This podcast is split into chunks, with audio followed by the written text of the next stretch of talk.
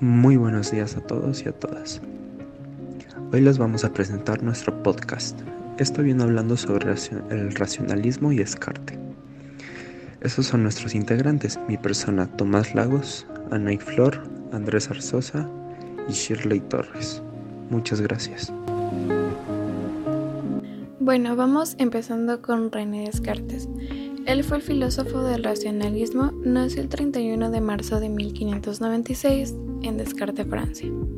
Fue un filósofo matemático y físico francés, considerado como el padre de la geometría, analítica y de la filosofía moderna, así como uno de los epígonos con luz propia en el umbral. Ahora vamos a entrar al racionalismo. Se entiende por racionalismo a la doctrina filosófica que afirma y sostiene la, la supremacía de la razón sobre la experiencia. El racionalismo es la absolutización de la razón.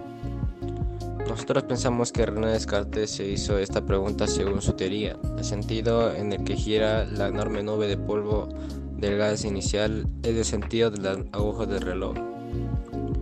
Muchas gracias a todos y todas, este fue nuestro podcast, espero que os haya gustado.